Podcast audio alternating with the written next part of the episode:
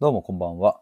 えっ、と、今回はですね、今更聞けないシリーズ、政治シリーズ第11回ということで、えー、KT さんとコラボライブをしていきたいと思います。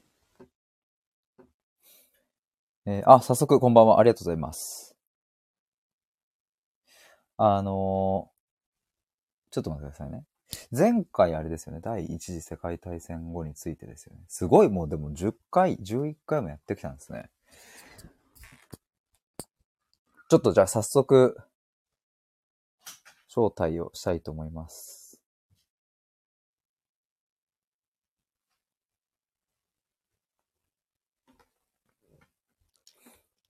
あ、もしもーし。ヒデさんこんばんは。どうもどうも、こんばんは。お疲れ様です。今日22時半までということでよろしくお願いします。はい、あ、よろしくお願いします。はい。リラさん、こんばんは。リラさんこんばんは。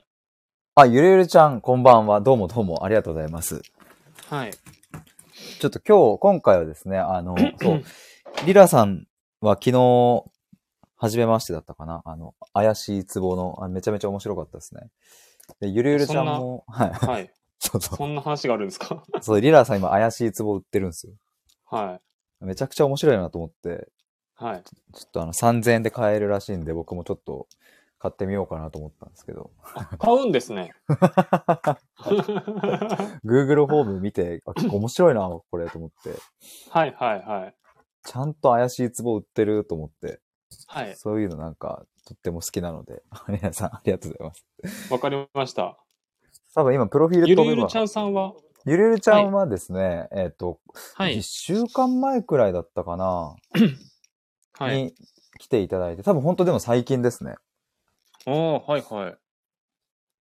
で、そう、い今まではパキパキちゃんだったけど、ゆるゆるちゃんになりましたっていう話をされてましたね、ゆるゆるちゃんは。あ、パキパキから最近ゆるゆるになったんですそう、ね。パキパキからゆるゆるになったそうですね。はいはい。なんか思うところがあったんでしょうか？あ、リラさん紹介ありがとうございますと。怪しい壺売ってる人を紹介する。俺。俺も怪しい。もうなんかそっち側の、そっち側の人間じゃないですか？そっち側の人間に、だんだん最近そのクリスタルボールで、なんかそういうちょっと秀教とかって言って、なんか教祖様とかって言ってやってたりするので、だんだんそっち側になってきているっていう。そうですよね。ゆるゆるちゃんがそうです、覚えててくださりありがとうございますと。そう、パキパキからゆるゆるへですよね。はいはいはい。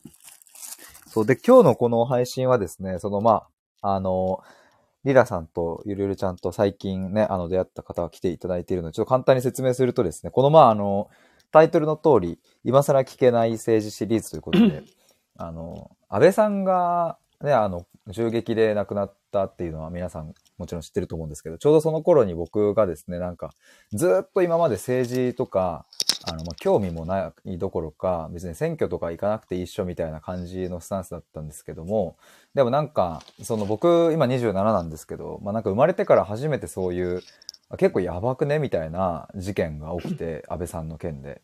で、なんか僕も、もちろんゆくゆくは結婚したりとか子供とかね、あの、欲しいなとか思ったりすると、まあなんか、お父さん、自分がお父さんになった時に、お父さん何も政治のこと知らずに、日本のことも分からずに、社会の仕組みも知らないみたいなのって、ちょっとかっこ悪いなとかっていうのをだんだんと思い始めて、で、KT さんが政治のこととか歴史のこととか詳しくって、あじゃあなんか、あの、政治とか社会のこととか、あの僕は赤ちゃんレベルにしか知らないんだけど、そんな僕が、じゃあ KT さんに話聞かせてっていう、そういう立て付けでコラボしたら面白いんじゃないですかね、みたいな話になって、で、第1回から、あの、国会って何とか内閣って何してるのとか、あの、そういう話から始まり、えっ、と、本当に、あの、卑弥呼様ぐらいからバーっと歴史を遡って、えー明治維新の話だったり、日清戦争、日露戦争だったり、で、前回は第一次世界大戦みたいなことをやって、で、まあ、現代に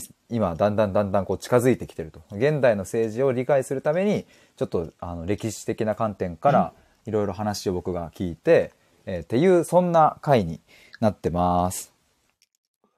もう、はい。ありがとうございます。はい。足すとこないですね。よかった。完完璧すぎる説明ありがとうございます。はい。よかったです。でも意外とこのね、前提大事じゃないですか。なんやかんやで。そうですね。まず前提を共有しないと、そうそう。ね、食い違っちゃうの嫌ですから。いやだし、ね、あの、その歴史的な解釈みたいなのはね、正直そこまで踏みこ、踏み込めないし、え今回踏み込まないので、あくまで僕が今の、れ今の政治、現代の社会を理解するために政治を振り返、あ政治というかまあ歴史を振り返ってるということなので、その解釈が違うとかっていう話ではなく、まあ、あの、事実ベースでえ話を聞いていってっていう、だから議論とか、あそういうのをするような、あの、コラボではありませんっていうことですね。そうですね。ゆるゆるちゃんがパキパキして鬱になったので、ゆるゆるになりましたという。いいですね。パキパキからゆるゆるへというキャッチコピーにうん僕が勝手につけてますけど。そして大五郎さん、こんばんは興味深いテーマということでありがとうございます。聞かせてもらいますと、大五郎さんは、あの、去年、えっと、僕が繋がってですね、最近、あの、久しぶりに僕のライブ来てくださって、で、ウクレはいはいレ弾かれてる方なんですけど、去年は全然僕弾けなかったんですが、今年、ついこの前、はいあの、久しぶりにこんなできるようになりました、みたいなのを、あの、披露はい。したっていう、そんな感じですが、大五郎さんもありがとうございます。ウクレレいいですね。僕も買おうかなって思ってるんですよ。3万円ぐらいで。ああ、そうなんですか？ミニギターそのギタレレみたいなの持ってたんですけど、はいはいはい。さすがに弦張り替えたいなとかって思ってて、はいはいはい。でどうせならウクレレ買っちゃおうかなみたいなああ、え、いいじゃないですか。感じでちょっと今考えてて、はいはいはい。はい。今ちょっとプラプラ楽器屋さんに行きつつ、へー行かなつつみたいな。はい。なるほど。はい。いや、ウクレレね。もしよかったら、うん。はい。ウクレレ仲間に入れてください。いや、ぜひぜひ。はい。まあ僕もまだ、あの、やって1年ですけれども、はいはい。大五郎さん買おうぜひっていう。いや、そうなんですよね。なんかいろんな種類あるなとかってね。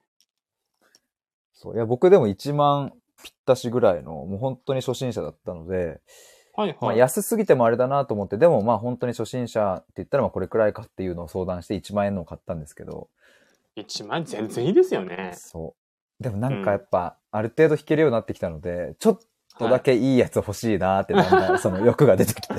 ちょおっと、いい、いい、いい。はい。行きましょ 大五郎さんがウクレレやってればつながりいっぱいできます。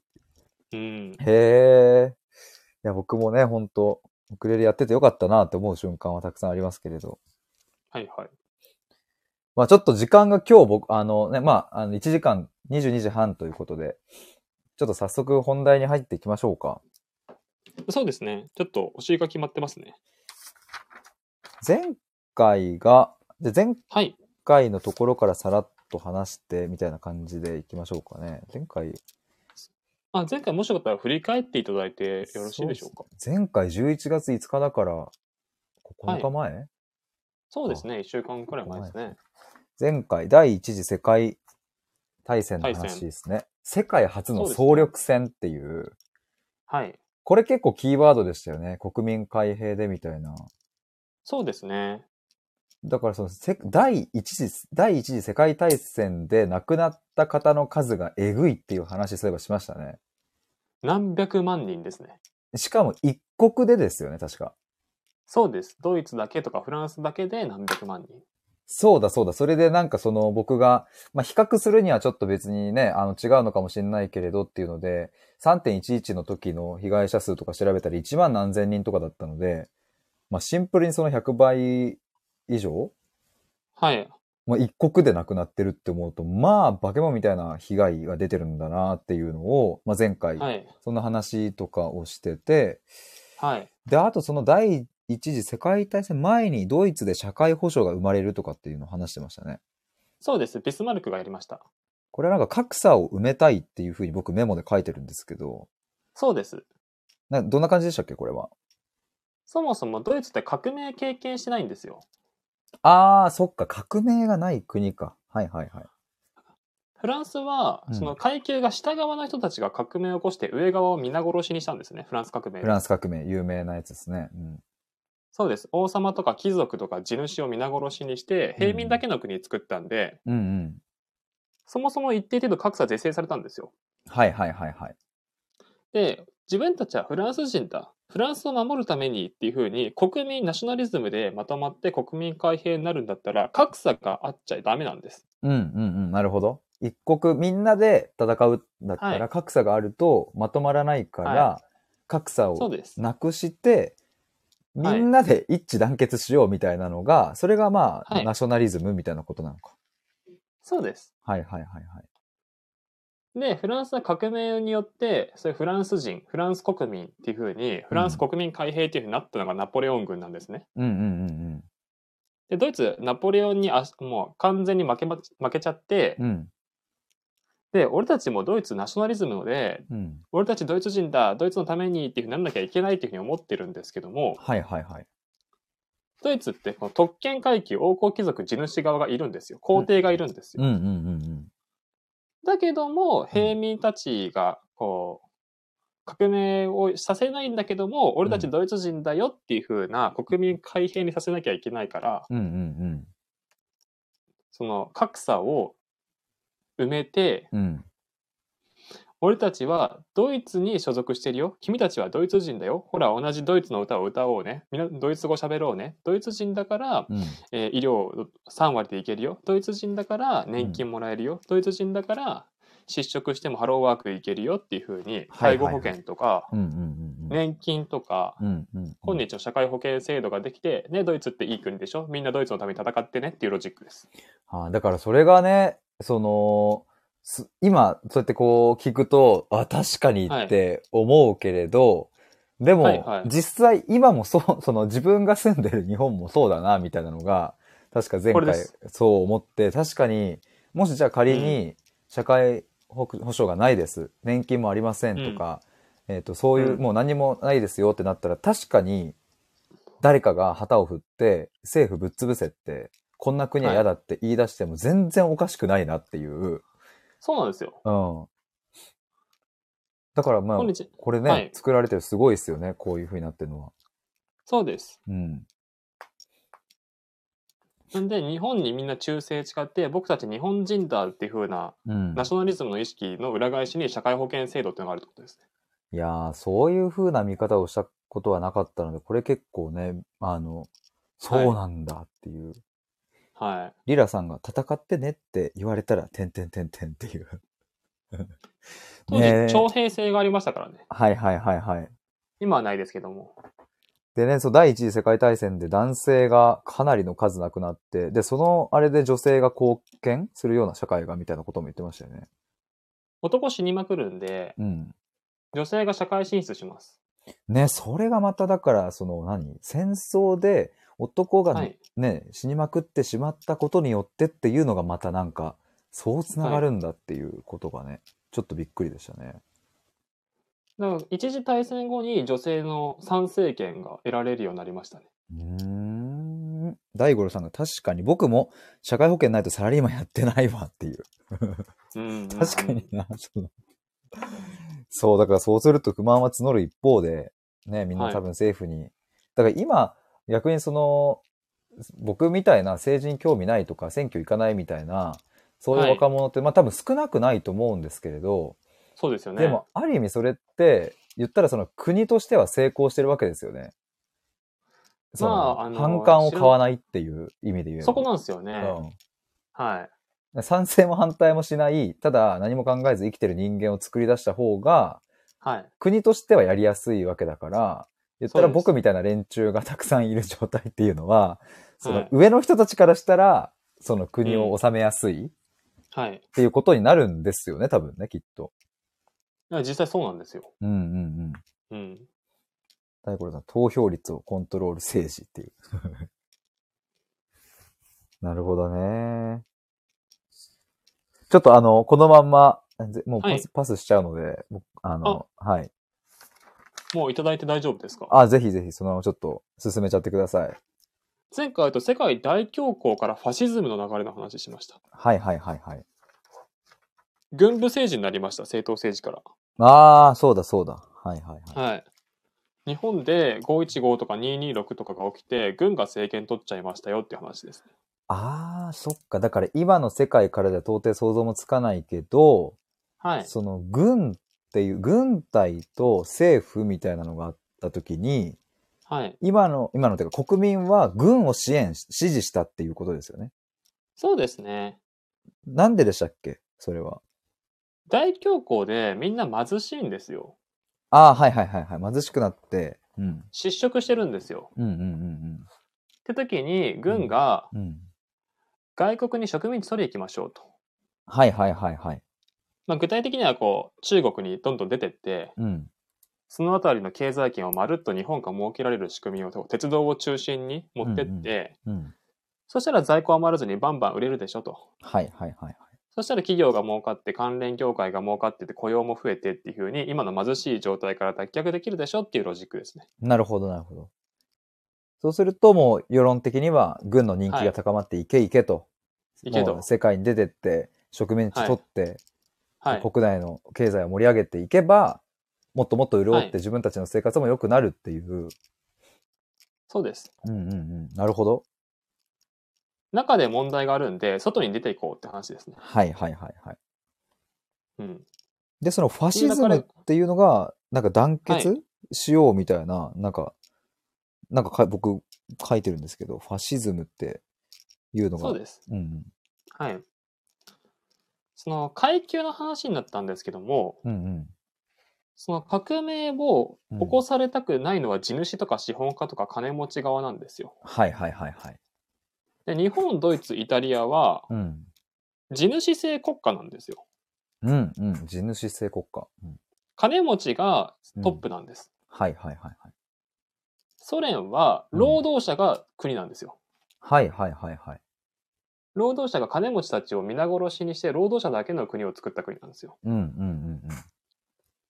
ここまで OK ですか？はい、OK です OK です。で、世界大恐慌で日本もドイツも世界中がうん。貧困です。うん。みんな失職してます。はい。の中で、うん。あの、金持ちとか貧乏になるとみんな社会主義やりたい、平等を目指したいっていう考えが広まりました。はいはいはいはい。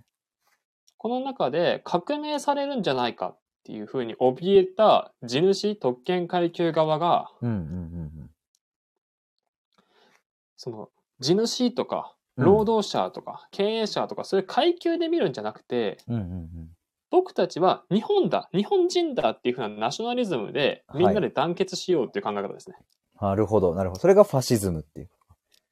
そうです。階級闘争を避けるためです。なるほど、なるほど。はい。これがファシズムですあ。ね。はいはいはいはい。ここで OK ですか？はいはい。日本、ドイツ、イタリアがファシズムって書いてありますね、前回の。僕の。すべて。地主制国家ですね。あソ連が社会主義。それは社会。会主義です。うんうんうん。社会主義っていうのがもうその、あれでしたっけ？下の人、下の人っていうかその上を取っ払って、はい。特権階級をもういなくさせちゃって、はい。その労働者の国を作ったっていうのがソ連で、そうです。日本、ドイツ、イタリアは、その特権階級みたいな人たちはいるけれども、うん。そこの格差とかを、はいあの、ちゃんとこう埋めていくみたいな、あの、反感が起こらないようにみんなで、我々日本人だっていう天皇万歳みたいな感じでそうです。一致団結しようみたいなのが、えーファシズムであり、それが日本とかドイツとかイタリアっていうことなんです、ねそうです。はいはいはい。。そうですす。そうです。うんうん。もう完璧です。完璧っすね。完璧です。もう、びっくりしてますよ。あれ、ヒデさんって。あれおっと今か、鳥肌がちょっと立ってますから。赤ちゃんレベルから、ちょっと、ちょっと出して、幼稚園か小学生ぐらいまで来ましたかね、ちょっとね。全然赤ちゃんじゃないです。大五郎さんが平民はいろいろとマインドコントロールされてるっていう。リラさん素晴らしい番組ってありがとうございやます。ったー。そう、でもね、こういうの結構さ、ね、はいなかなかもう今更聞けないじゃないですかっていうので、今更聞けない政治シリーズでございますよ。でも結構この番組応援してくれてる方いますよね。そう、意外とね、意外とね、そうそうそう。聞いてくれてるんだ、みたいな。そうそうそう、いや、ありがたいですね。ありがたい、あありがとうございます。この場をお借りして、今アーカイブ聞いてくださってる方もありがとうございます。本当、励みになります。ありがとうございます。はい。で、えっと、ファシズムの特徴が、うん。全体主義ですね。全体主義。はいはいはい。え、ファシズムイコール全体主義ではなくって、なんかまた別の言葉ってことですかこれは？ファシズムは要は団結するって意味です。団結する。うんうん前言ったように、こう、ファミリーとか、ファっていうのが、ファ。こう、束ねる、団結するって意味なんですよ。はいはいはいはい。はい。それ覚えやすいですね。ファ。ファが。うん。で、日本人とかで団結するって意味です。はいはいはい。全体主義っていうのは、そそれを指して言う言葉ってことですか、えっと、ファシズムの特徴として全体主義になりましたってことです。うーん、なるほどなるほど。例えば、はいはい。国がこういう方針で行くんだ。俺たちはファシズムで行くんだってなったとするじゃないですか。うんうんうんえ、俺ちょっと考え方が違うんだけどっていう人は認めないです。うん。おうはいはいはい。え多様性の真。逆です。で、やばいですよねそれが全体主義ってことなんですか？全体主義です。一つの考え方だけですから、異なる考え方は認めないです。あ、そうなん、なんか全体主義っていう言葉から、はいなんかその、なんていうんですか、全体で頑張ろうみたいな、なんかその、勝手にそういう解釈で、なんかいい言葉、いい言葉っていうか、なんか明るい感じかなと思ったら、意外とそう排除的な感じなんですね。一つにまとまるんで、はいはいはい。まとまってないものは排除するんですよ。はあ、なるほど。まとまってないものは排除する。うんうんうん。あ、イアンさんこんばんは。どうもどうも。あ、イアンさんこんばんは。例えば、社会主義やりたいっていう人は逮捕します。えー、っていうのがぜ全体主義ってじゃあもうなんか独裁みたいな感じなんですか？なんか独裁っていうか。ちょっとなんか。独裁です。へえ。そうなんだ。実際、ドイツもナチス独裁です。ああ、じゃあナチスの政治とかはじゃあ全体主義っていうふうに言うってことですか？そうですね。へえ。なるほど。ドイツ人で団結するんで、うんうん。異なる民族であるユダヤ人とかスラブ人はうん強制収容所にいて毒ガス撒いちゃうんですよ。なるほど。そうなんですよ。はあ。なるほど。はい。このドイツっていう強力な共同体を掲げてるんで、うんうんうんうん。そうでない民族に対しては一定程度否定的です。へえ、なるほどね。はいはい。はい。うんうん。日本もうん、例えばこの社会主義的な考え方をしている小説家がいたんですけど、はいはいはい。具体的に小林滝次っていう人がいて、カニ光線カニ高専ですね。おうカニ高専が結構こう、労働者かわいそうすぎるから、労働者頑張れみたいな本なんですよ。はいはい。小林滝次さんが書いたカニ光線っていう小説？カニ高専。そうです、小説です。はいはいはいはい。で、これが社会主義が広まる可能性があるっていうことで、はい。思想警察が小林滝次逮捕しました。へえ。へえ。で、拷問師ですね。ああ。本当だ。本当だっていうのは、その今僕、後ろの本棚にカニ光線が入ってて。はい。あ、マジっすか？いや、なんかなんで入ってんだろう読んだんですね。いや、あの、多分これ1、1ページも一文字も読んでないやつですね。はい多分大学生の時にちょっとこう、なんつうんですか？ちょっとい、はいちょっと透かした感じで、俺もなんかこういう文学ハマって見てやろうって思って買ったんだけど、はいはい。結局1ページも読まずに、ずーっとはいはい何もしてないやつがあって、そこを開いたら拷問師って書いてあってかわいそうだなと思って。だからこの人あれなんですよ。うんその、ファシズムだから死んじゃったんです。なるほど。あ、リラさん高校の時友達が愛読してたって。へえ。へえ。そうか、でもこの全体主義？はい。ファシズムだから、はいそっかそっか。その、下の人、労働者を立ち上がれというはい。社会主義を、あの、啓蒙とか布教されちゃうと、はい。そうだそうだってなったら国としては嫌だから、上の人からしたら。そうです。そうです。だからもう殺したと。令状なしで逮捕していいっていう法律があったんです、当時。へー。なるほど。でも、でもあれっすね。はい小林武次は、きはい。そうなることも、別に分かってってやったわけで、書いたわけですよね、きっと。多分そうだと思いますよ。ですよね。そんなアホじゃないですよね、きっとね。え、アホじゃないとそんそんなルールだったの知らないよ、みたいな。じゃなくて、もうマジで覚悟して、死んでもいい。もう、でも俺はこの国をその社会主義というか、労働者が立ち上がれと思うし、上なんてクソくらいだって言って書いたんですかね。なんか勝手な憶測ですけど。どうなんでしょうね。ちょっと調べたくなってきました。なんか、なんか、はい。へえ、でもすごい時代だな。はいはいはい。すみません。ありがとうございます。はい。リラさんも読みたくなってきますね。ちょっと僕もなんかまさかこの、ここで今日繋がるとは思わなかったけど、ちょっとこれ開いてみますわ、後で。カニ光線。カニ光線。はい。うんうん。では問題です。はい。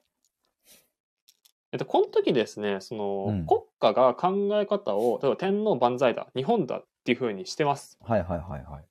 で、異なる考え方の人は逮捕していいって法律がありますし、実際に小林武史逮捕されてしょあのご拷問死です。うん。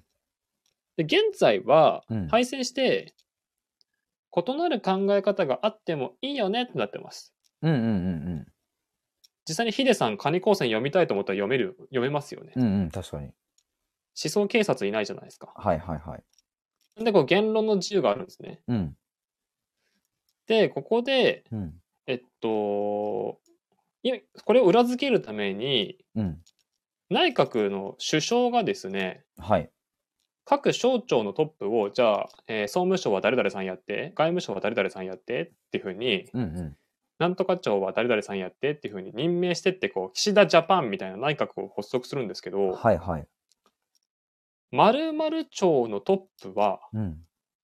岸田さんといえども任命することはできません。へえ。何庁でしょうか？まず、蝶の種類を、ちょっと僕が知ってる蝶を挙げてみようかな。あ、いいです、いいです、いいですよ。文、文部？科学？でもいや、省内閣入って省ます。文部科学省は岸田さん任命できます。ああ。あと何があるんだろう。スポーツなんとか庁とかあります？え、そんなのあるんですか？いや、わかんない。ちょっと待って。え知らない、知らない、知らない。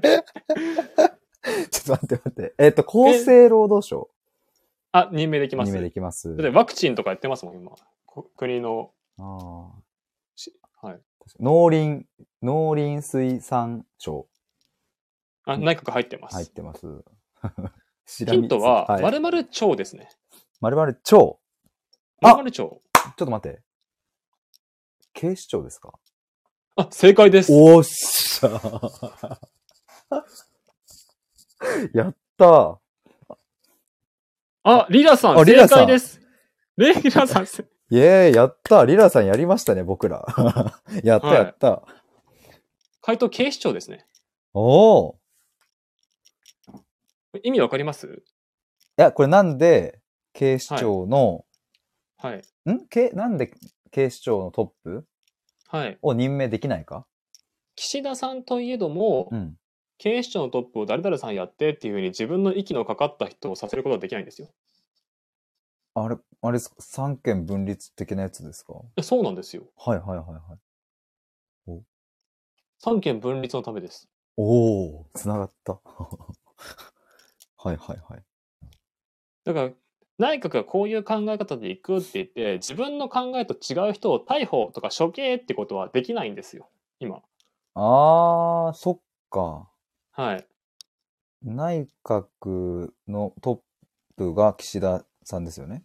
そうです。で、その岸田さんがはい。警視庁のトップを仮に任命できちゃったら、ら、ズブズブな人をそこに置いて、そうです。岸田さんの、あの、はいもう意向をバンバンに反映したはい。人にしちゃえば、岸田さんが気に入らない人を逮捕して、そうです。処刑でき、処刑までいかないかわかんないけど、できちゃうみたいなあそうことなのか。そうです。逮捕できちゃうんですよ。ああ、それはまずいっすね、確かに。で、実際この時代そうしてたんですよ。そっか、そうなるともう、国のトップ、内閣のトップとそこがもう繋がってたら、はい。やばいですね、確かに、もう、権力が。リラさんからデジタル庁かもって言いますけど、違います。デジタル庁できましたね、確かに。そうね。はい。デジタル庁はバリバリ内閣の意向を受けてますもんね。へえ。あれ、デジタル庁ってあの、河野さんとかのやつですか？あ、そうですよね。あーあ、はい弥生さん、はい。こんばんは。拝聴させていただきます。はじめましてですかね。ありがとうございます。今更聞けないよ、こんなことっていう政治の話を僕がですね、KT さんに聞いている番組でございます。リラさん、新し、あ、そう、新しくね、デジタル庁。えゆさん、はいと、ありがとうございます。あともう一個あって、うん現在、公務員はうん。うん。成果主義ではないって言われてます。ほうほう。え、まあ、これちょっとは別の話ってことですか？公務員？あ、今の話につながります。こはいはい国家公務員とか地方公務員とかいるじゃないですか。はいはいはい。例えば役所の方とか、うんうんうんうん。成果主義ではない。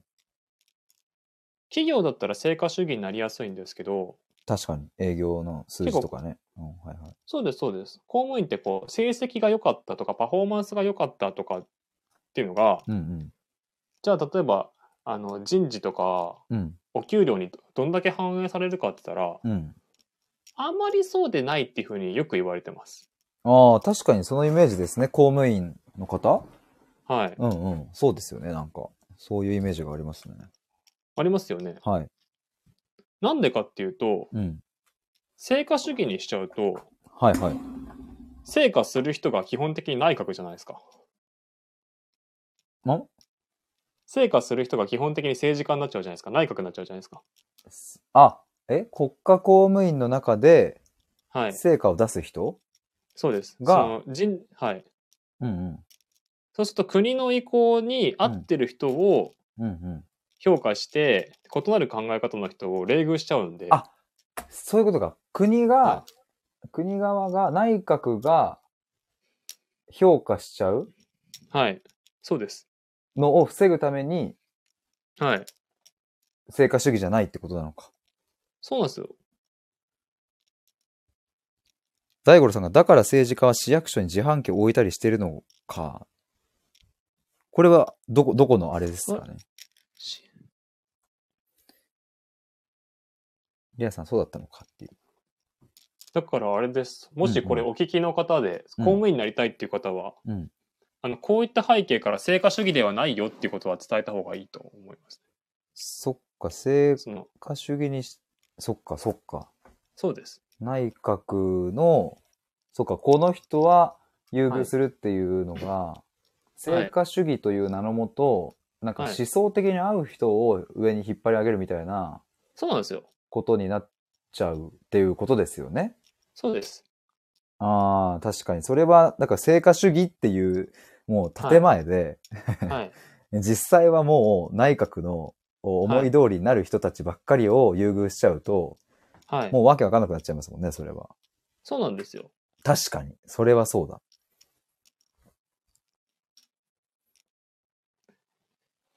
あと、野党だとしても、うん。国会議員は不逮捕特権があります。不逮捕、逮捕できない？はい任期中は逮捕されないっていう特権が認められてますね。え、野党の人？野党だとしてもそうです。あ、野党も与党も国家、野党も与党も国会議員は逮捕されないんですよ。逮捕されない？そうです。不逮捕特権があります。それは、ど、どういう、あれですか？あ、一緒です。その、俺とお前、答え考え方は違うから、そうかそうか、そういう。逮捕っていうことができないってことです。ああ。こあれですね。まあもちろん悪いことしたら逮捕されるけど、その思想的に合わないとかそういうので、逮捕するのはダメだよっていうルールってことですよね。あ、任期中は逮捕されないですよ。え？その疑惑とかってあっても、はいはい逮捕されないんですよ。国会議員は。あ、本当に悪いことをして何か証拠とかがあったら逮捕はされるけれどもみたいな？いや、逮捕されないんじゃないですかね。あ、そうなんですか。任期が終わってから、結局その、検察とかが入ってきてとかっていうのありますけど、そうなんだ。任期中は逮捕されないです。政治に関わることだったらっていうことですよね、でもね。その、はい。なんか、なんだろう。なんかこう、普通に人に暴行したとか、暴力したとか。あれどうだろうごめんなさい。ちょっと調べます。でも不逮捕さすがに特権っていうとこしか、僕ちょっと抑えてなかったです。でもなんか僕、知り合いで、えっ、と、はいちょっとまた聞きしたんですけども、ま、あるその、その知り合いの知り合いぐらいが、親が国会議員かなんかで、で、なんかその、まあ、息子ですよね。いや、20代の息子が、なんかめちゃめちゃスピード出してて、スピード違反で警察ブーって来て、そしたら僕、〇〇の息子っすみたいなことでパッて出したら、あ、大丈夫でーすって見逃されたらしくて。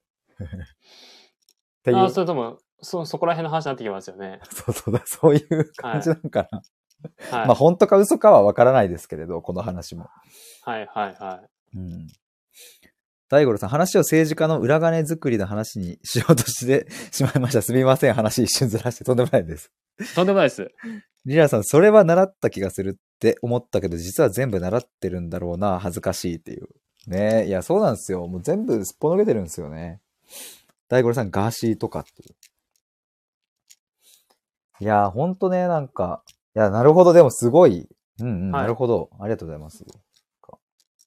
結構現在のいろんなシステムがこうファシズムの反省から来てるっていう気がなるほどね。しませんか、いや、確かにそう言われるとそうですね。うん。あ、キムさんこんばんは。キムさんこんばんは。ファシズムの反省から来てる。確かに。かつてファシズムやったんですよ。うんうんうん。で、思想警察がいたんですよ。はいはいはいはい。で、一つにまとまってるんで異なる人は認めないっていう考え方なんです。え思想警察っていうのは本当に警察の中の役割としてそういうのがあったってことですか？当時法律で治安維持法っていう法律がありました。ああ、なんか聞いたことある。それは。はい。治安を維持するための法律なんですけど、うん。内容は異なる考え方の人は令状なしで逮捕していいっていう法律なんですよ。なるほどね。それを治安維持って言ってるわけですね。そうです、そうです。はいはいはい。小林武史は治安維持法で逮捕されました。そうか。まあ確かに当時の日本からしたら危険人物とみなされてしまうっていうことですよね。そういうことですね。ああ、なるほどね。キムさんも治安とはっていう。うん、本当それです、本当だから、世の中、その、良くするためにっていう大義名分で、うん。マジかっていうような法律とかルールがいっぱいあるってことですね。ああ、大五郎さん、街の中で住民同士見張らせて通報させまくってた時代っていう。まあね、監視社会みたいなね。今より監視が、だからね、すごい、アナログな監視がめちゃめちゃあるってことですもんね。怖いっすよね。そうですね。そうですね。リラさん、渋谷ハロウィンで1000人逮捕され、1000人は逮捕されそう、確か それ刑務所がパンパンになると思いますね。に。みんな、刑務所でさ、コスプレしてるからなんか意外と雰囲気的にはマッチしてるみたいな感じになりそうですけどね、1000人。はい。キムさん、刑務所でハロウィン、そはい。そういうこと、う。はい。なるほどね。治安維持法か。はいはい。当時ありました。うんうん。あれ？これ第一次世界大戦後ですか？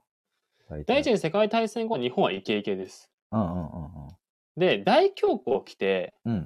うん。ドーン行ったんですよ。うんうん。落ちたと。はい。その後にファシズムになりました。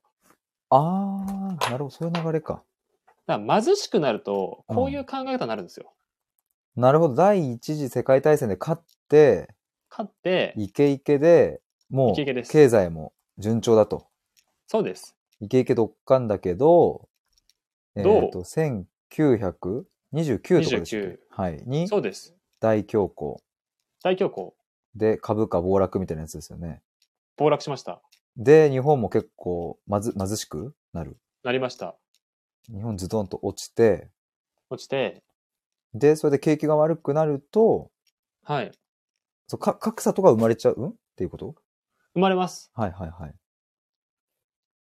貧乏人が失職します。なるほどなるほど。で、彼らが社会主義を目指したがるんで、うんうんうんうんうん社会主義にさせないっていうことで、ファシズムに行きました。うん。なるほどね。はあはあはあはあはあ。あー、なるほど。理解ですね。で、ファシズムっていうのは全体主義で、今言ったような話になります。うんうんうん。なるほどなるほど。ここまで OK ですか？OK です。実際ドイツとかもナチスが政権取るんですけど、うん。その共産党の党員とかどんどん逮捕しちゃうんですよ。はいはい。え、ナチスっていうのは、えっ、と、共産党とライバルってこと？ライバルでした。はいはいはい。ドイツも世界大恐慌で失職者えぐいんですよ。じゃあなんか日本と似たような状況なんですかね？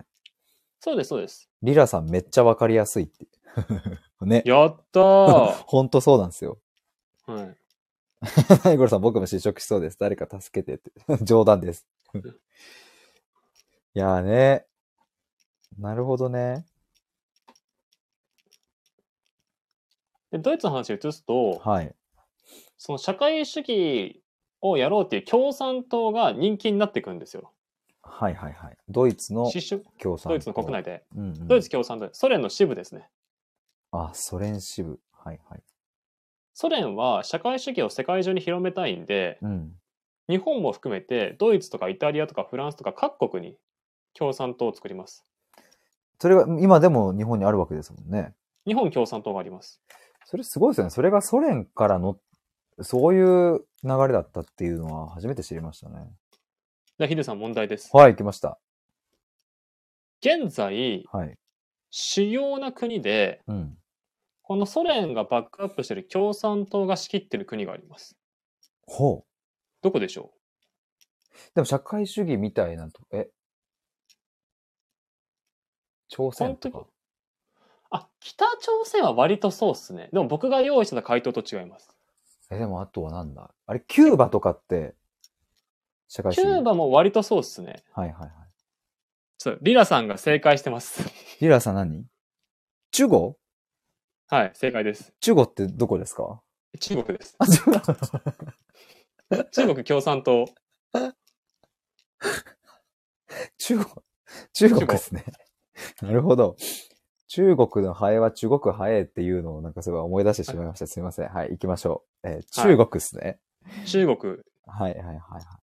その共産党が仕切ってます。現在。なるほど。はい、はい。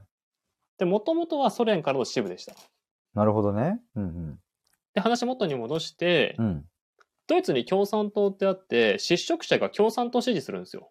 うん、うん、うん、うん。うんなるほどだ。けども、その共産主義っていうのが、その地主とか特権階級にとっては嫌なんで、嫌ですね、確かに。自分たちの財産を奪われちゃうと。ましては命まで奪われちゃうかもしれないっていう。うん、うん、うん、なんで、共産主義の拡大をすごく恐れてます。うん。うん、嫌だ。うん、うん。なんで、共産主義だけは絶対に嫌だって言って、ナチスにみんな投票しました。あ、二つしかなかったんですか、当時は。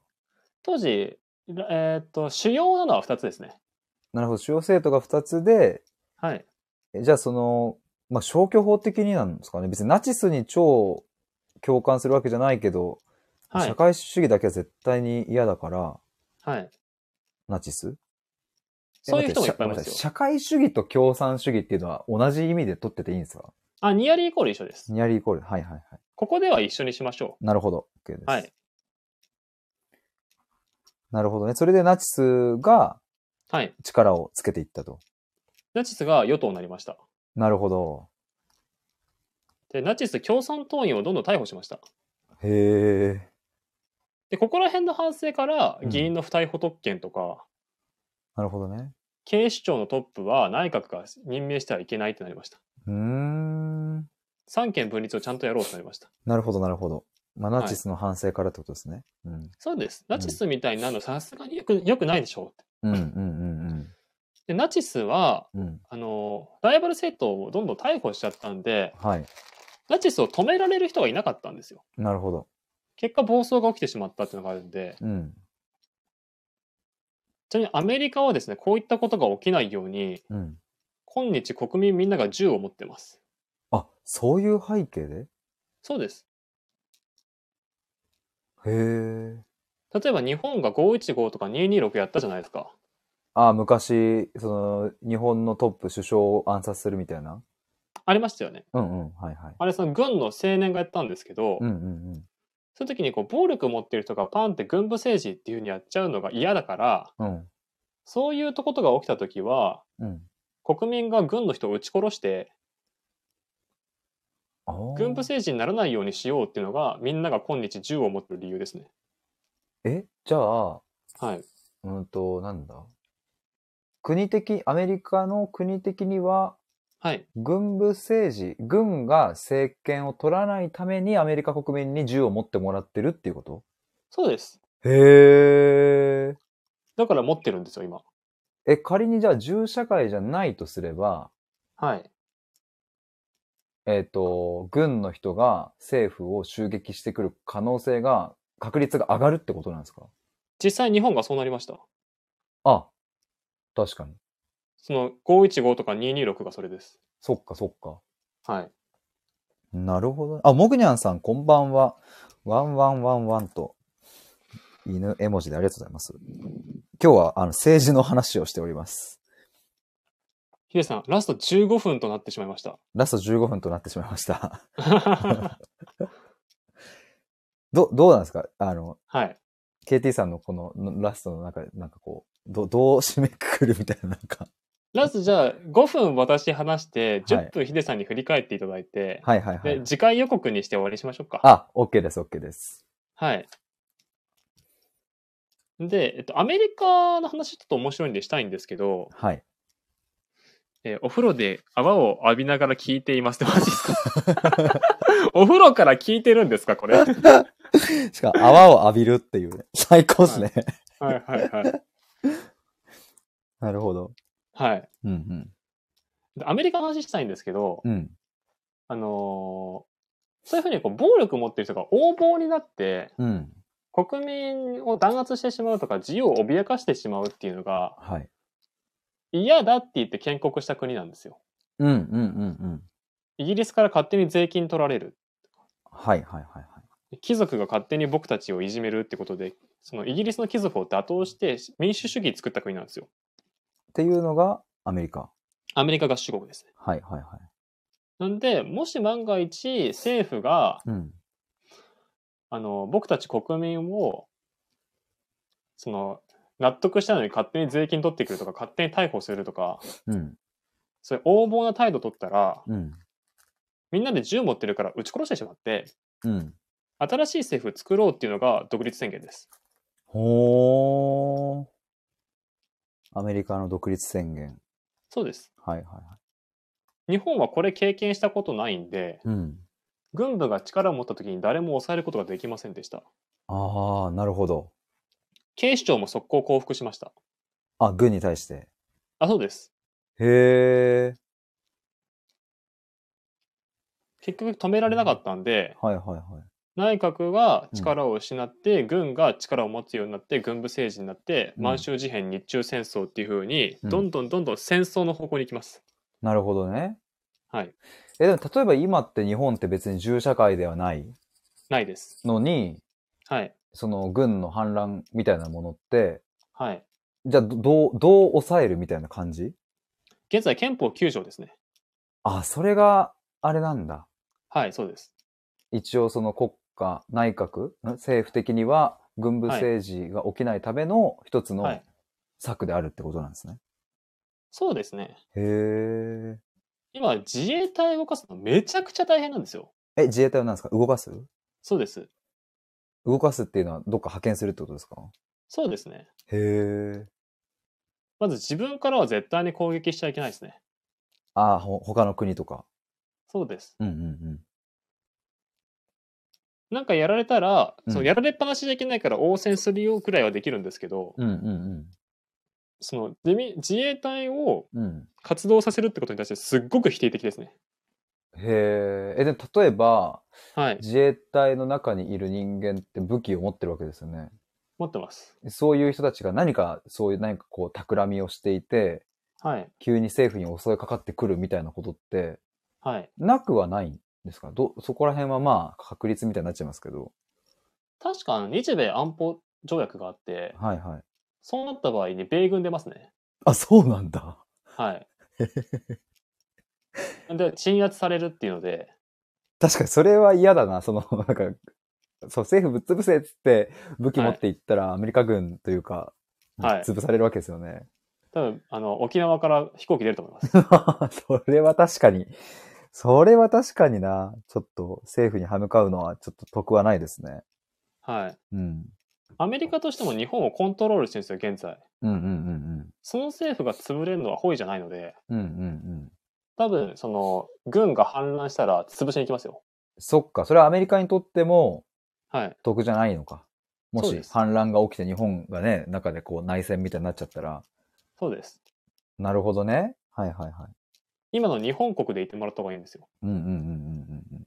で、ここら辺の話は二次大戦後の、なるほど。どういう GHQ と自民党とか、はいはいはいはい。その、高度経済成長とはとか、うんうんうん。米ソ冷戦の関係から日本とアメリカの関係っていう風な話になってくるんで、はい。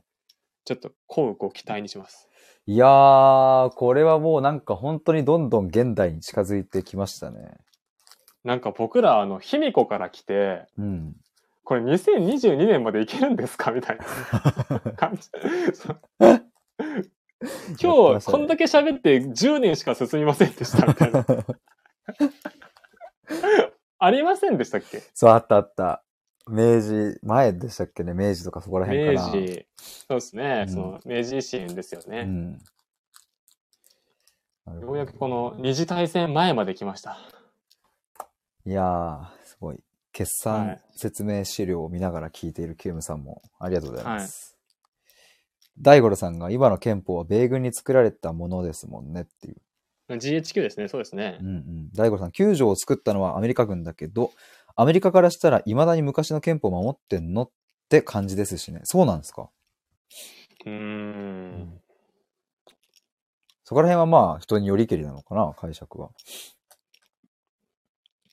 じゃあヒデさん、ラスト10分の中で振り返っていただいて、いはい一緒に次回をどういう話がいいかっていうのを考えていきたいです。そうですね。はい。いや、今日はけ結構たくさんの方に来ていただいてありがとうございます。ありがとうございました。あキムさん、しかし第二次世界大戦は未だに日本は引きずってますね。うーん。ちょっとまあそうですね次回、そこら辺に。え、次回ってちなみに第二次に入っていく感じですか？イメー日ジ。中戦争から太平洋戦争に僕入っていきたいなと思ってました。はいはいはいはい。次回。うんうん。はい。まあ、今回の、イアンフさん、救助大事だよっていう。リラさん面白かった。ありがとうございます。やったー。リラさんありがとうございます。大悟さん、深入りしてほしいっていう。ちょっと大五郎さん、あの、リラさん、イアンさん、次回ぜひ遊びに来てください。ね、今日初めましてですもんね。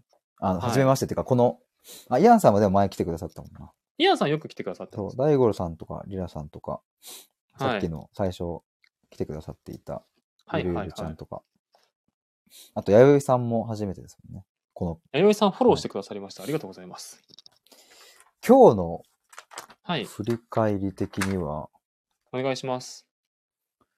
そうですね。でもなんかその、そう僕、ファシズムとか、はい。全体主義、共産主義、社会主義みたいな、はいもうな、はいはいもうなんちゃら主義がもう本当に僕もうなんかすっごいなんか苦手っていうかもう理解できなくって、うんうん。もうなんか、なんていうんですかね、その実態がつかめない感がちょっとすごくって、うんうん。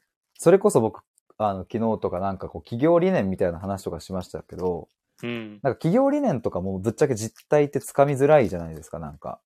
そうですね。でもなんかそのソフトバンクが情報革命でなんか人を幸せにだったかななんかそういうのを掲げてるときに、はい、はい。でもなんかそれって実態としてつかみにくいんだけど、でもその企業がやってる行動とかでなんかつかめるみたいな、はい。なんかのはありつつも、その政治の話の全体主義とか社会主義とか、はい。はい。はい。過去にあった帝国主義とか資本主義とかそういうのも、はい。結局、何、どういうことみたいな、うんなんかそれが、もうずっと長年のなんかもう、中学生、高校生、受験期、ずっとそのなんちゃら主義に苦しめられてきたんですけど、はい。はい。でもなんかその本当にきっかけというか、うん。なんかもう多分全然僕の多分理解だと本当こう触りの触り部分だけど、うんうん。でもその触りの触りの部分だけでも、あはい全体主義って、まあ、独裁的でまとまってないものを排除するっていう考え方、それが全体主義なんだみたいな、はい。でそこが繋がってったりとか、はい。はい。はい。まあそのソ連が共産主義のはい。母体にあって、ドイツとかイタリアとか日本とか、はい。そういうところにこう広めてって、それがでも今でも日本のね、その共産党に、があるっていうこととか、あります。ってことはその日本共産党は、社会主義を目指しているってことですか？当時はうんそうでした。ただ、うんうん今はソ連解体しちゃってて、はいはいはい。その本社が潰れちゃったみたいな感じです。なるほど、本社が潰れたと。はいはい。そうそう、フランチャイズしてたんですけども、なるほどね。はい。本店の方が経営破綻しちゃったんですよ。はいはいはいはい。なんで、うんちょっと独自の路線にはなってますよ。なるほど、独自路線にはなってるけど、まあ、当時は的にはそういうことなのかななんか、労働者。マルクスの、うんそうです。マルクス。スの資本論だったんですよ。うんうんうんうん。に基づいて、そういう方向で行こうって、暴力革命やろうって感じでした。なるほどなるほど。はい。えー、だからそこら辺がこう、なんか、花、え、そう、ここら辺がやっぱずっとね、やっぱ長年の意味わかんないゾーンだったから、そこにこう、はいはい。なんか、あの、ちょっと理解が及んでよかったなっていうのと、まあ、銃社会の話とか、はい。なるほどねっていう感じでしたし、そうです。あ、リラさんが今の日本は資本主義っていう質問が来てますが、今の日本は資本主義です。資本主義かつなんちゃら主義みたいなこととかでもなないんですか？ななんちゃら主義が混ざったりしてるんですか？そえっと、僕のイメージだと、うん。さっき地主制特権階級側はファシズムって言ったじゃないですか。はいはいはいはい。労働者の国が社会主義って言ったじゃないですか。うん。労働者の国は完全なる平等を目指してます。うんうんうんうんうんうん。格差がない世界。そうです。みんな平等。はい。うん。えっと、右か左っていう風な概念だったら、左って言います、平等を。あ、そう、右とか左とかもさ、それね、ちょっとはい聞きたかったところですわ。左なんですね。そうですフランス革命の前に、うん。王様万歳、地主万歳、うん。うん。特権階級万歳はうん議会の右側に座ってたんですよ。あ、何？そういう本当に物理的な位置だ。え？そうです議会の中で右側に座ってるのが、特権階級にとって都合のいい社会にしようだったんです。あ、え、待って、ごめんなさい。フランスのあれですよね。フランス議会で、そうです。えーっと、大きく分けて、右側が右側が地主側、特権階級側。特権階級に都合がいい政治。そうです。王様万歳王です。様万歳、右側。はいはいはい。左側が平民側です。労働者。労働者平民ですね。はいはいはいはい。僕たち貧乏で苦しんでて、うんうん。娘生まれても死んじゃうんですと。うんうんうんうん。平民に都合のいい社会にしようよ。格差是正しようよって考え方ですね。それが左？左です。左翼、右翼ってやつですよね。そうですね。へえ、え、じゃあ右、なんか、右寄りの考えだねとか、左寄りの考えだねっていうのは、はい。つまるところそういう話なんですか？今の。そうです。右寄りの考えだねっていうのは、言ったはいらその上の人たち、特権階級とか、地主とか、そうです。資本主義的なところで言うと経営者とか、そういう社長とか、そうです。そういうう人たち側の、に都合がいいような政治にしていこう、そっちを目指そうっていうのが右寄りな考え。じゃなくって、もはいう格差なくし、みんな平等、みんな同じように、はえっ、と、お金をもらえてみたいな、そういう世界を目指そうみたいなのが、左です。そうです。なんか保守派みたいな、その、保守的とか急進的みたいなのもここにかかってきます？右寄り、左寄りっていうのは。保守は、あの、権力維持ですね。右ですね。そういうことか。急進は左ですね。あ社会を変えようですね。そっか、だからその、え、はいって。ことは、なんか、あの、日本においてのはい。右寄り、左寄りと、はい。例えばわかんないですけど、アフリカのどっかの貧困な国のおいての右寄り、左寄りは解釈が違うってことになるんですかね？ごめんなさい。あの、はいアフリカのどっかも、うん。例えばう、ん。地主はいるんですよ。あ、その、その村の中でトップがいるんですよ。うんうんうんうん。で、その人たち万歳は右です。なるほどね。あ、そっかそっか。はいじゃあもうそこの解釈は、そっか。そうです。もうその議会の、そのもともとフラ、でもフランス議会の、はい。フランス革命が起きる前フランス革命は起きる前ですね。のその位置で、はいそうか、右寄り、左寄りみたいな、そこから来てるんだ。それはでもすごい、いや、あよか、いや、これめっちゃ嬉しいな、この話聞けたの。実際に右側に座ってたグループと左側に座ってたグループがいたんですよ。へえ。なるほどね。で、ソ連は左です。社会主義です。はいはい。あ、でも今の話聞いたらそうだか。すぐわかるな。左。左です。はい。日本は右です。ファシズムです。そっか。今の日本はそうなってますもんね。いや、今の日本もそうですし、当時もそうですね。ずっとそうか。はい。日本とソ連仲悪かったです。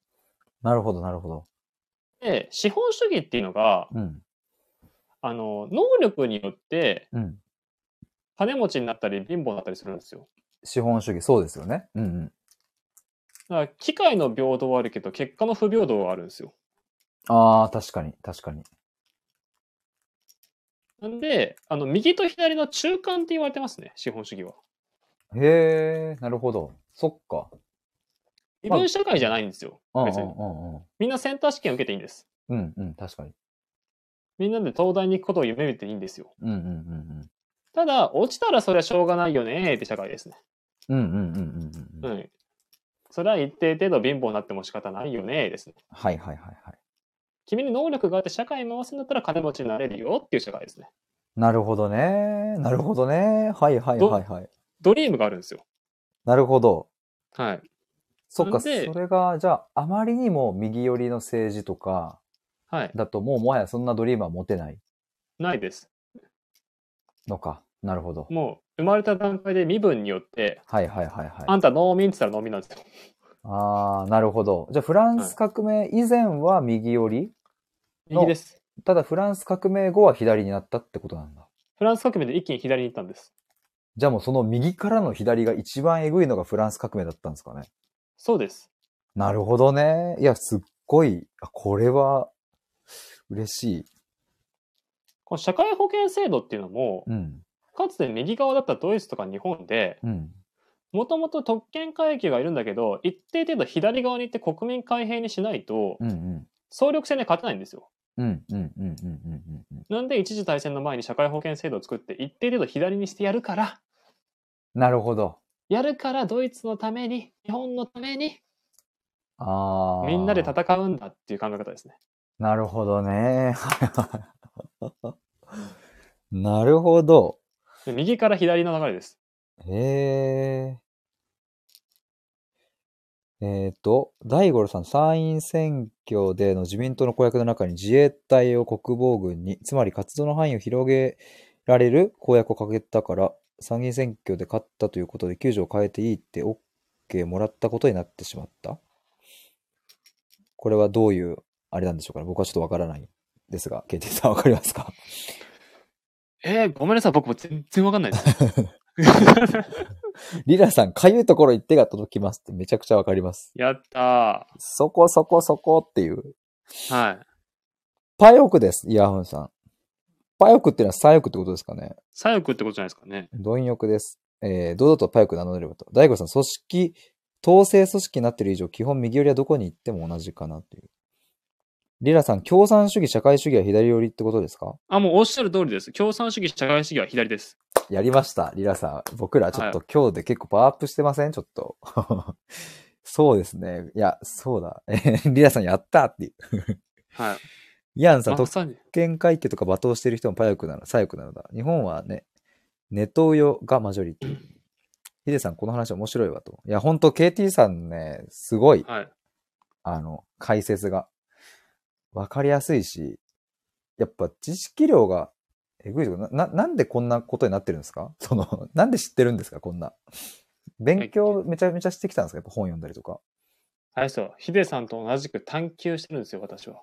ああ、だからそこもう探、求や、探求屋なんですよ。関心の領域がめちゃめちゃそこに、で僕だったら言葉だけど、例えば KT さんだったら、もう政治とか社会とか歴史みたいなところにあるってことですよね。この世界のことを知りたいんです、僕は。なるほど。探求屋さんじゃないですか、もうそれは。そうなんですよ。リラさんが、リラは主義について少し賢くなった。てってれーって。てれてれてってー。てってれー はあれか。てってれーはあの、ドッキリ大成功の音だったわ。てってれーは。そうですよ。リラさん感謝ですって。ねえ、本当に。大悟さん、はい参議院選挙の結果、自民党が国防軍として戦争に関わる可能性が出てきたってことですと。あ、それはそうだと思いますよ。なるほどね。あ、そうか、そ、そういう話ってことですね、さっきのは。はい。うんうん。ちなみにヒデさんは右寄りと左寄りどっち側の考えが好きですか？ええー、どうなんですかね。今の話を踏まえてお願いします。うまいって。踏まえて、右と左、自分的にどっち寄りかなとかっていうのはあったりしますか？なんかまあ、あの、中間は全然面白くないので、なんかどっちかと言ったら僕は多分右になるのかな。あ、じゃあちょっと格差は OK ってことですね。なんかそうですね。なんかその格差の問題とか全然詳しくないから、今から言うことは全然僕の予想になっちゃうんですけど、うん。格差っていう言葉自体が結構あまりいい響きはないんですけれど、うん。ただその、まあ、今の日本の状態ってさっき言ったようにちょうど中間地点っていうふうにケイトさんもおっしゃってたけど、でもなんかこの中間地点保ててるのって、やっぱり上の人たちが金稼いでくれて、えーそこそこ高い、そこそこっていうかかなり高い税金を納めてくれているから、えっ、と、なんかこう生活保護を受けられるとか、その、いうふうになって、まあカバーされてるのかなっていうふうに思うと、なんかこれを平たく平等にしていきましょうっていうふうに、こうあまりにも左側に持っていくと、うんうん。なんかその先に待っているのは、やっぱりこう、なんだろうな、あまりこう、空気感が良くない、雰囲気が悪いような、なんかそういう世界になっちゃうんじゃないかなという気もしてて。うんうんうんまあ予想ですけれども、なんか今日のこの話を踏まえた結果、はい。まあなんだろう、格差みたいなものがあるからこそ生きられてる側面もあるし、うんうんうんえっ、と、、国として安定している。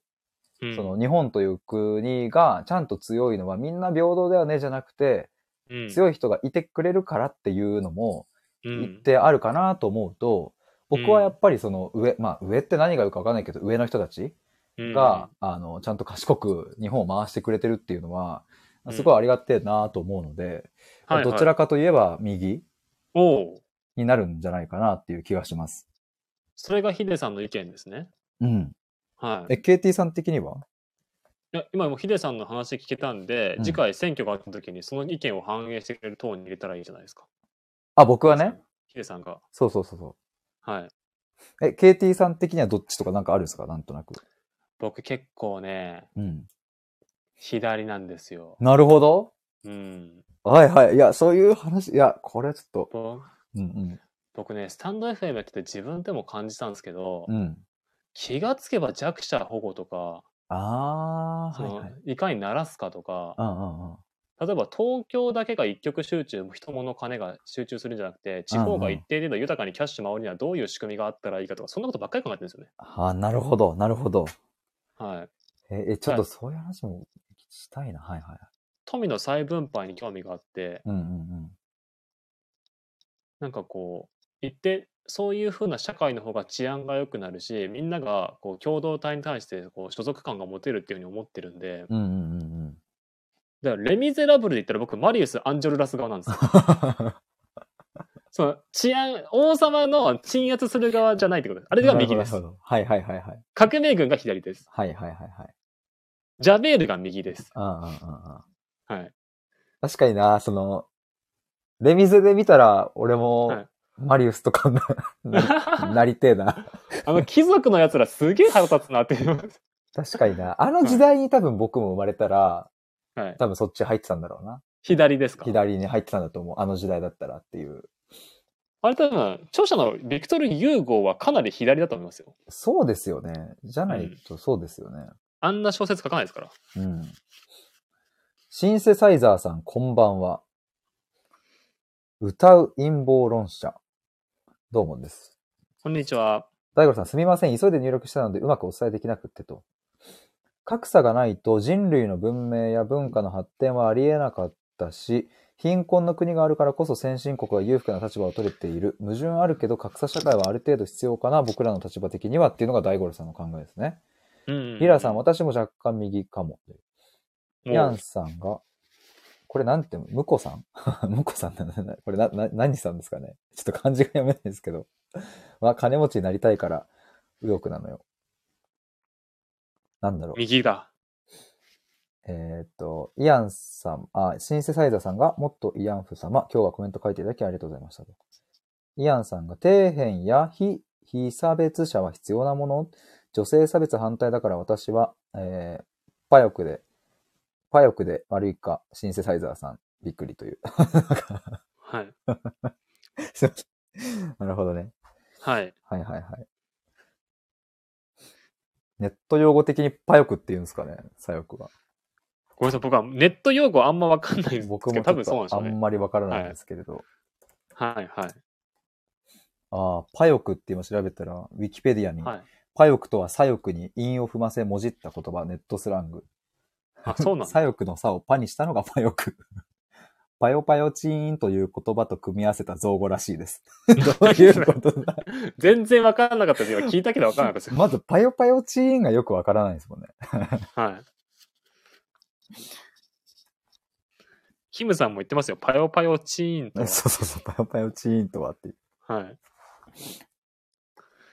なるほど。いや、でもすごいちょっと、まさかこの右寄り、左寄りみたいな話とか、はい。なんかね、あの、政治の話とか、なんか YouTube とか見せても、なんかこう、右だねとか左だねとか言っとき、言ってる対談とかを聞聞いても、はい。なんかよくわかんなくって、で、ネットで右翼とは左翼とはって調べてみても、なんかよくわかんなくって。はい。はい。でもなんか今日やっぱりこの1時間ちょいの回で、なんかそこがベースになる話というか、まあ本当にまだまだ触りとはゆえ、なんかそこが分かったような感じがして、ちょっと嬉しいです、これは。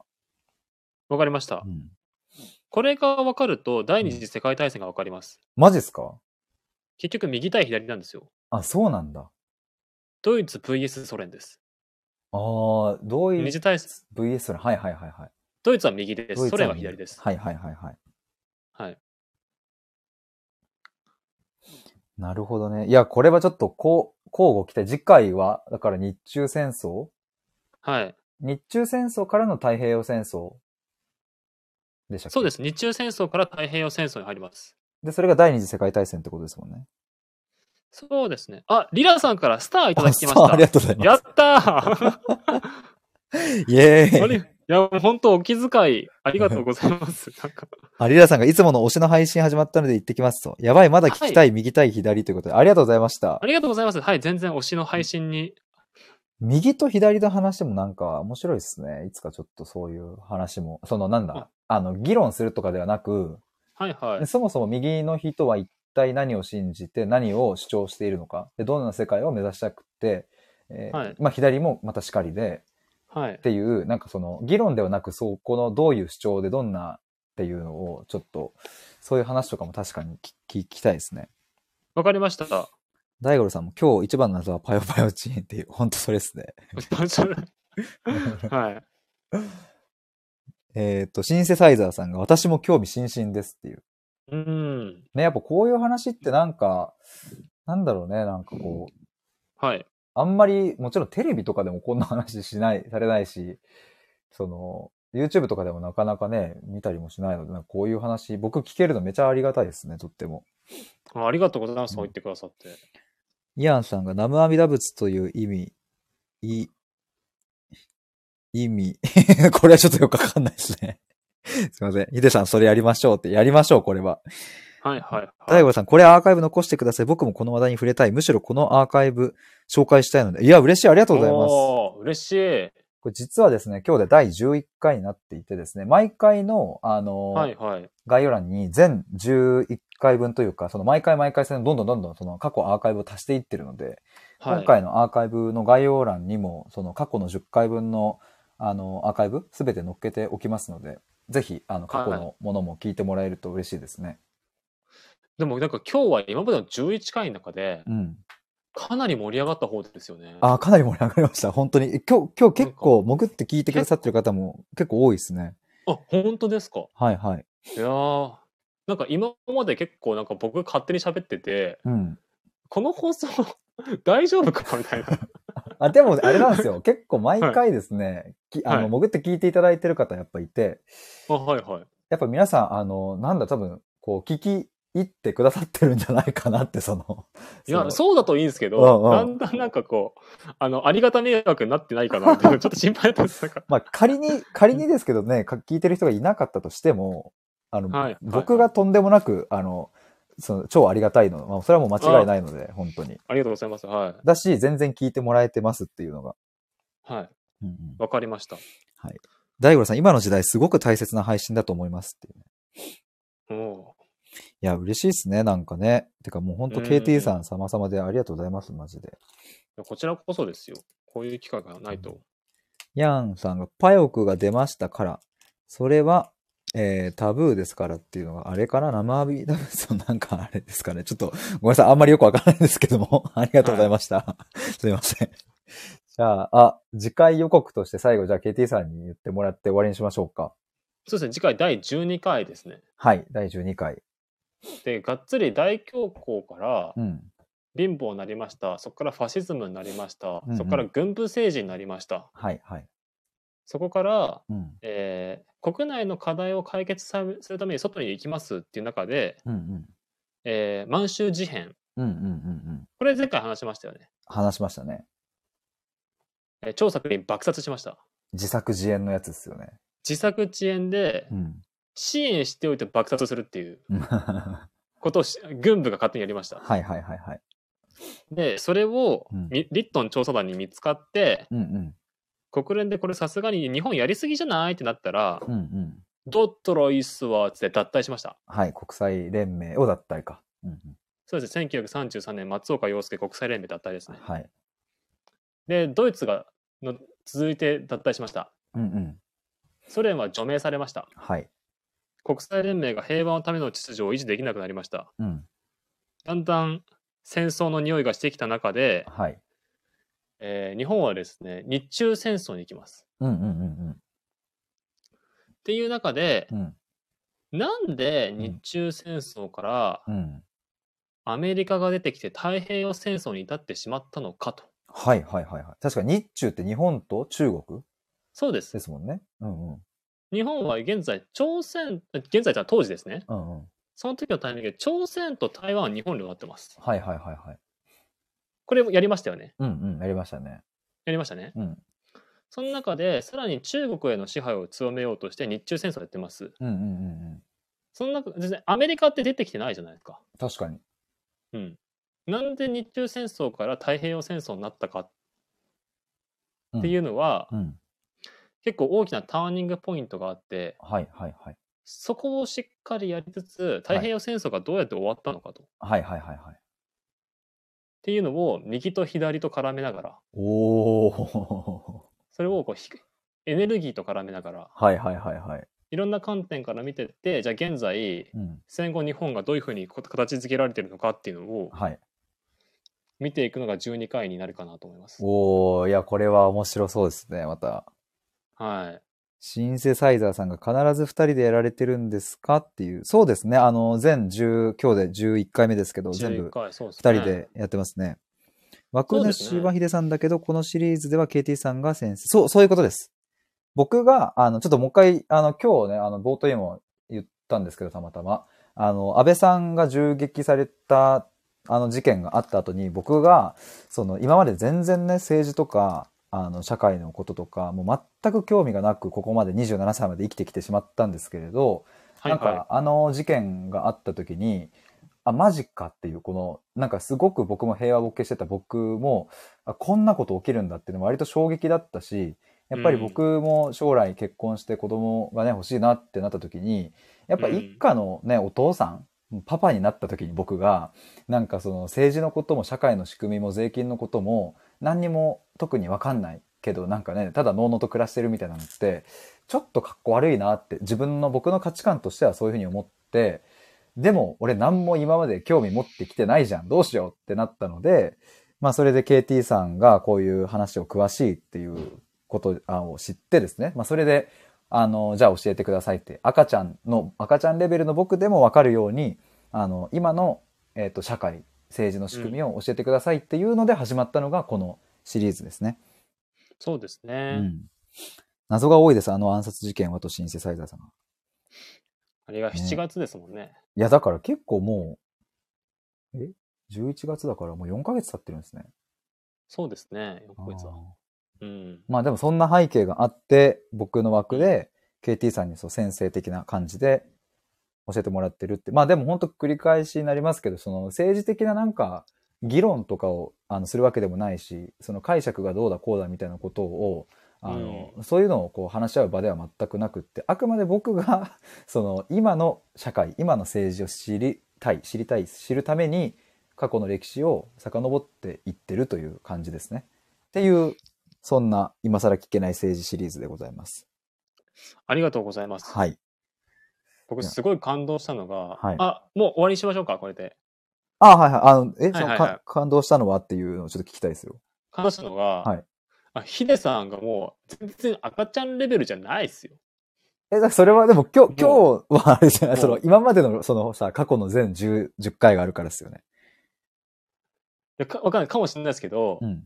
なんかもう僕がすごく感じたのは、ヒデさんがもう完璧にはい。振り返ってくださったりとか、え、なもうなんか、え？ーみたいな。すごい。いや、嬉しいですね。いや、でもこれあれですよね。僕、あの、メモ取ってるんで、はいはいはい。そのメモを見ながら喋ってるっていうのもあるので、はいはいはい。そうそう。まあでも本当ね、あの、はい。やっぱ、でもとはいえでもやっぱそのメモを見返して蘇ってくる。ちゃんとこう頭に入ってるっていうのは、やっぱ説明のうまさだし、その、やっぱね、あの、第1回か第2回くらいのアーカイブぜひ聞いていただきたいんですけども、なんか内閣って何みたいな話をしたときに、そはいはの、岸田ジャパンみたいな話してくれたじゃないですか。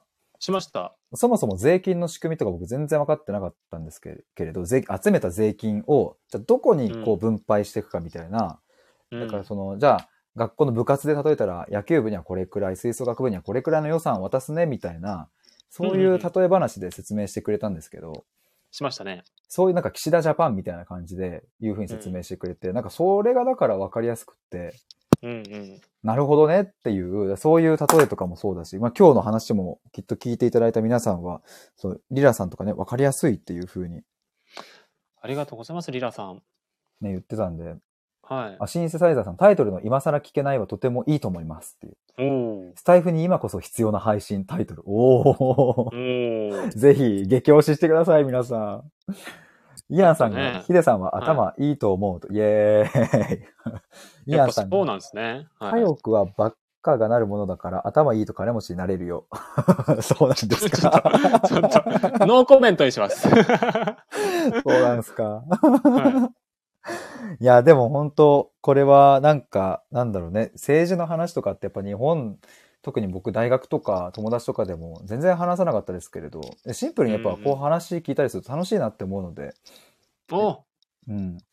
何よりですね、楽しくなかったらやりてないじゃないですか。そうそう。だからなんかね、うんうん。こういう話。で、結局今日 KT さんにヒデさんは右寄りですか？左寄りですか？みたいな話を聞いてもらいましたけど、まあはい。はい。27年生きてきてそんな質問をしていただいたのは、まあ、今日が初めてで、で、やっぱその質問されると、確かに考えて自分ってどっちなんだろうと思って、で、出てきたこと、答えが、まあ、若干右寄りですかね？みたいな。あまあ、わかんないけど、今の今日話した感覚だと右寄りですかね？みたいなことが言えたっていうのは、うんうんつまりそれは、じゃあ、せ選挙の時に誰に投票するか、どの党に入れるかっていうことの、まあ、なかなか、その、なんだろう、あの、ベースの考えになるし、理由になるから、選挙に興味を持つっていう、そのなんか、ことがだんだんなんか起きてきそうだなっていう、その、まさにこのやりたかったシリーズの企画にのっとってるじゃないですか。そう、もう目的が、ね、そう、達成されつつあるんですよ、今。はいはいはい。